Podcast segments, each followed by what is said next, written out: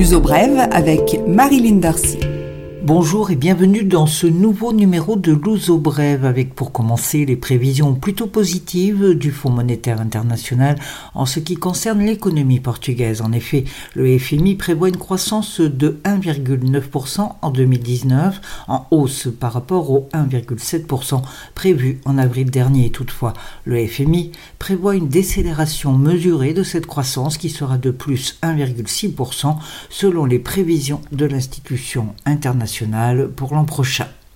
Le Portugal a un nouveau gouvernement. Le Premier ministre Antonio Costa a annoncé la composition de son équipe dirigeante. Pas de réelle nouveauté. Plusieurs ministres sont reconduits aux fonctions qu'ils exerçaient dans le gouvernement Costa précédent. Toutefois, cinq ministres font leur entrée dans cette équipe chargée de poursuivre la politique du socialiste Antonio Costa, vainqueur de la législative du 6 octobre dernier. La date d'entrée en fonction du nouveau gouvernement n'est pas encore établie. La presse portugaise évoque le 23 octobre. Ce délai est dû en partie au fait que l'Assemblée nationale n'est pas encore constituée.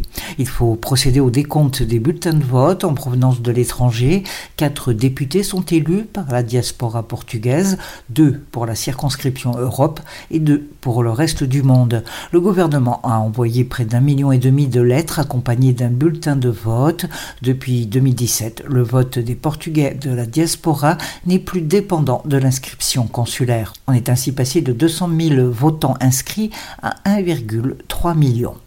Les socialistes qui n'ont pas la majorité au Parlement vont devoir faire alliance au coup par coup avec les autres partis s'ils veulent faire passer les lois. Il n'y aura pas d'accord de gouvernance comme lors de la législature précédente sous forme d'alliance avec l'extrême gauche.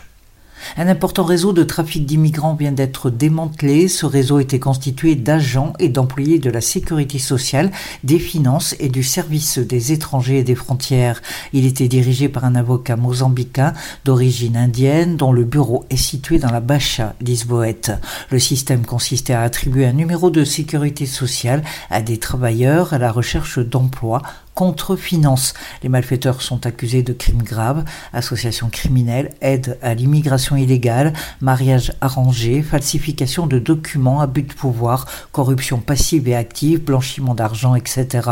Selon la police judiciaire, le groupe serait la tête de pont d'un plus vaste réseau. Au moins 15 000 travailleurs étrangers auraient ainsi reçu un faux numéro de sécurité sociale pour obtenir un contrat de travail.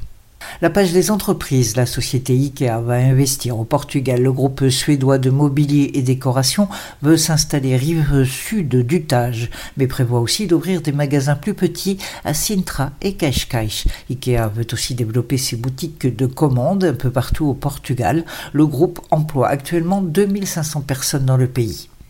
La CP, la compagnie de chemin de fer, vient de lancer une super campagne de promotion jusqu'à Noël. Quelques 1200 billets seront mis en vente par semaine à prix défiant toute concurrence de l'ordre de 80% de réduction. 86 destinations sont concernées par ces billets. Entre Lisbonne et Porto, par exemple, il y aura 3500 billets à partir de 5 euros. La campagne démarre au moment où l'État injecte 518 millions d'euros dans l'entreprise pour éponger ses dettes. L'uso brève, culture. Les suggestions culturelles, elle s'appelle Adrénaline et c'est l'héroïne du dernier album d'Astérix intitulé en portugais A Filha de Vercingétorix, la fille de Vercingétorix. L'adolescente qui figure en couverture du 38e album du Petit Gaulois têtu fait déjà parler beaucoup d'elle. On lui trouve des ressemblances avec Greta Thunberg, la jeune fille qui remue les montagnes de l'écologie. Le lancement de la fille de Vercingétorix se fera le 24 octobre à Paris, mais dans Brève, on anticipe, la version portugaise va s'arracher comme des petits pains.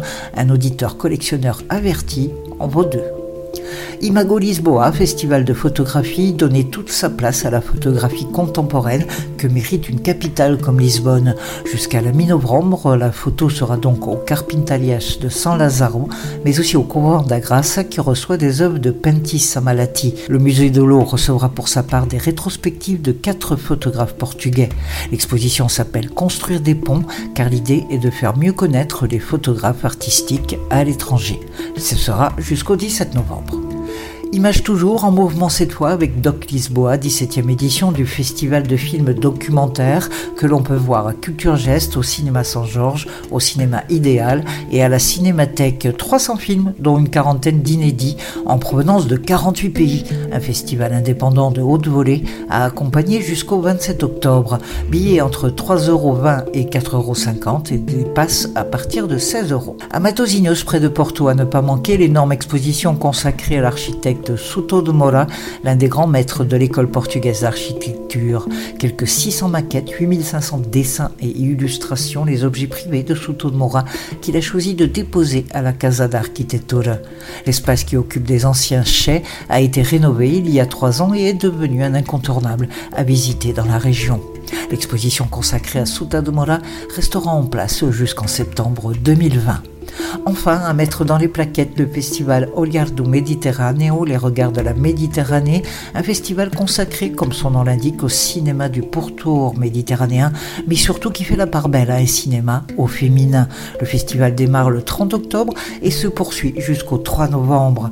Il se déroule au cinéma Saint-Georges et ce festival de films féminins promet, comme tous les ans, de belles surprises. En tout, 50 films, mais aussi des expositions, des ateliers, deux concerts et beaucoup d'animations. Un must de l'automne dans la capitale. C'est à suivre sur Luso Brève et également sur lisbonaffinité.com. C'est la fin de ce programme, je vous retrouve la semaine prochaine. Bon week-end.